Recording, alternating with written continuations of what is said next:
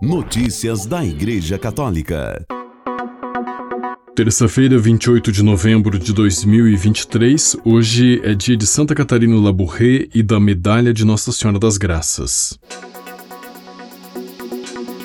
Mateu Bruni responde a jornalistas sobre a saúde do Papa, reportagem do Vatican News. Respondendo às perguntas dos jornalistas, o diretor da sala de imprensa da Santa Sé, Mateu Bruni, afirmou: Confirmo que a tomografia computadorizada descartou pneumonia, mas mostrou uma inflamação pulmonar que estava causando algumas dificuldades respiratórias.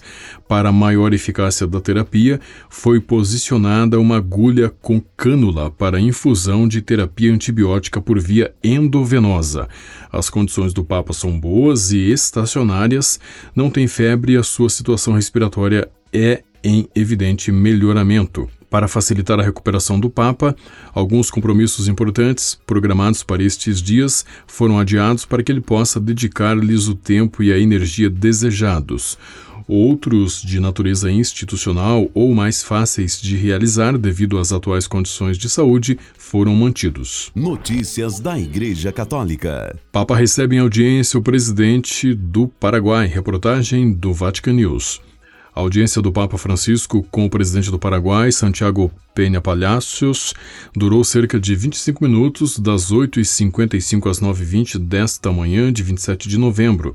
A audiência foi realizada na Casa Santa Marta e não no Palácio Apostólico, devido às condições de saúde do pontífice, conforme relatou o porta-voz Mateu Bruni pela manhã, afetadas por uma inflamação nos pulmões.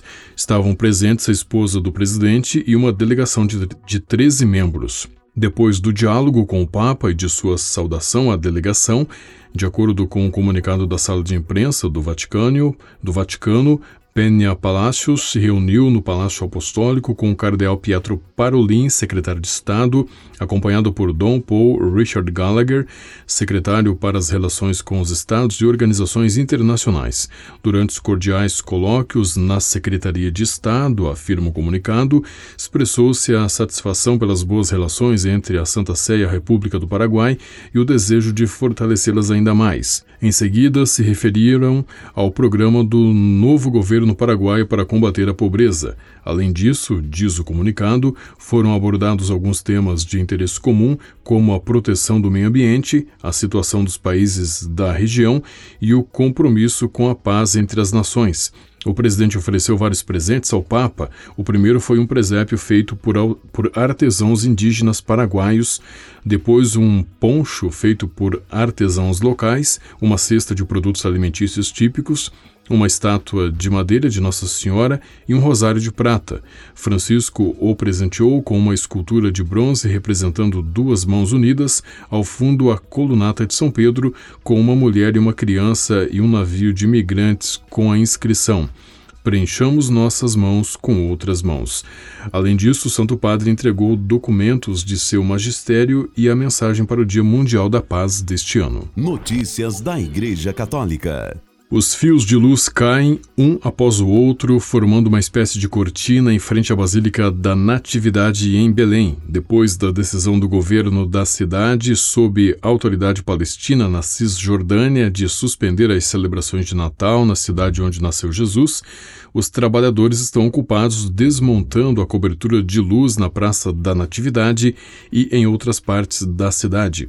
A prefeita Hannah Anania disse à agência ACI que Belém, como qualquer outra cidade palestina, está de luto e triste. Não podemos comemorar enquanto estivermos nesta situação, disse ela, referindo-se aos combates que tiveram início com o ataque terrorista do grupo radical islâmico Hamas a Israel. Notícias da Igreja Católica. O arcebispo de Dublin, Dom Dermot Farrell, condenou o horrível ataque em que três crianças foram esfaqueadas na tarde de quinta-feira, 23 de novembro, desencadeando uma noite de manifestações violentas na capital da Irlanda. Dom Farrell pediu às pessoas que se unam a ele na oração pelos feridos, que incluem uma menina de 5 anos que sofreu ferimentos graves, duas outras crianças em idade escolar e dois adultos.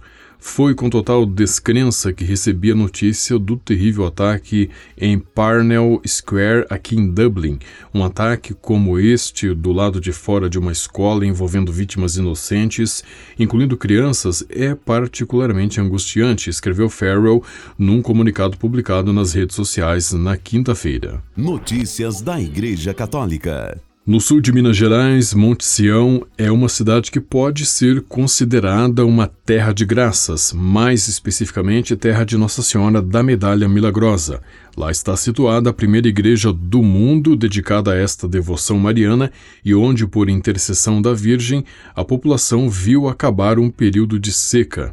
Segundo o site da Arquidiocese de Pouso Alegre, no ano das aparições da Virgem a Santa Catarina de Labourré, a região de Monte Sião era habitada por cerca de 105 famílias católicas. Não havia igreja nem padre e a comunicação era precária, mas os relatos indicam que por volta de 1838, quando o lugarejo foi elevado a Arraial do Jabuticabal, a devoção da medalha milagrosa já estava ali. Em 29 de março de 1949, foi autorizada a edificação da capela de Nossa Senhora da Medalha Milagrosa.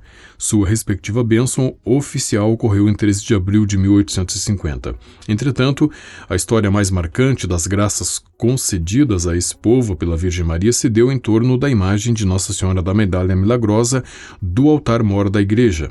A peça foi trazida de Portugal em 1860 e em 1937 foi retirada de lá a pedido do então bispo, pois possuía traços femininos e sensuais que delineiam seu busto e cintura. A imagem foi levada para uma capela na zona rural e os fiéis logo sentiram por sua ausência. Após essa data, a cidade foi assolada por uma grande seca até 1939.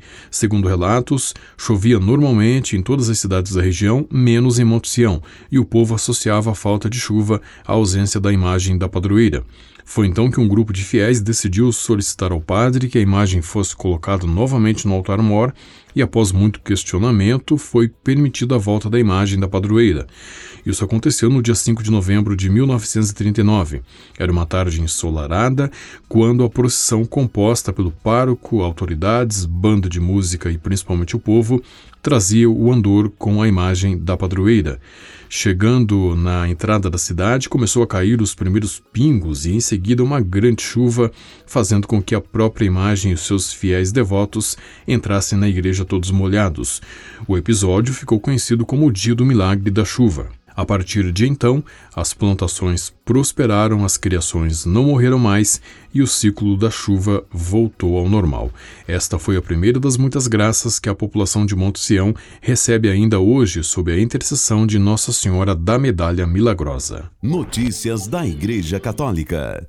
A Conferência Episcopal da Nicarágua exortou os fiéis a aproveitar o tempo do advento para redescobrir o chamado a crescer como testemunhos do Evangelho e fortalecer a união das famílias, que são as primeiras escolas de evangelização. Em sua mensagem para o Advento, tempo de preparação para o Natal, a Conferência Episcopal da Nicarágua diz que Deus deu o dom da vida e que cada família é convidada a formar sua identidade, imitando as virtudes domésticas da Sagrada Família de Nazaré. Por isso, diz a Conferência Episcopal da Nicarágua, as famílias devem fortalecer os laços de amor que unem os seus membros como peregrinos de esperança na presença do Senhor. Notícias da Igreja Católica. O arcebispo de Winona Rochester, nos Estados Unidos, Robert Barron, disse estar francamente em desacordo com a afirmação do relatório final do Sínodo da Sinodalidade de que os avanços nas ciências exigem uma evolução na doutrina moral da Igreja sobre a sexualidade humana. Numa reflexão publicada esta semana, o bispo disse que é preocupante ver como os membros da Conferência Episcopal Alemã já estão usando a linguagem do relatório do Sínodo para justificar grandes reformulações da doutrina sexual da Igreja. Barron questionou particularmente a sugestão do documento de síntese de que os avanços na nossa compreensão científica exigirão um repensar da nossa doutrina sexual, cujas categorias são aparentemente inadequadas para descrever as complexidades da sexualidade humana. Ele chamou esta linguagem de condescendente com a tradição ricamente articulada de reflexão moral no catolicismo, incluindo a teologia do corpo desenvolvida pelo Papa São João Paulo II. Com a colaboração do Vatican News e da agência ACI, você ouviu o Boletim de Notícias Católicas que volta amanhã. Notícias da Igreja Católica.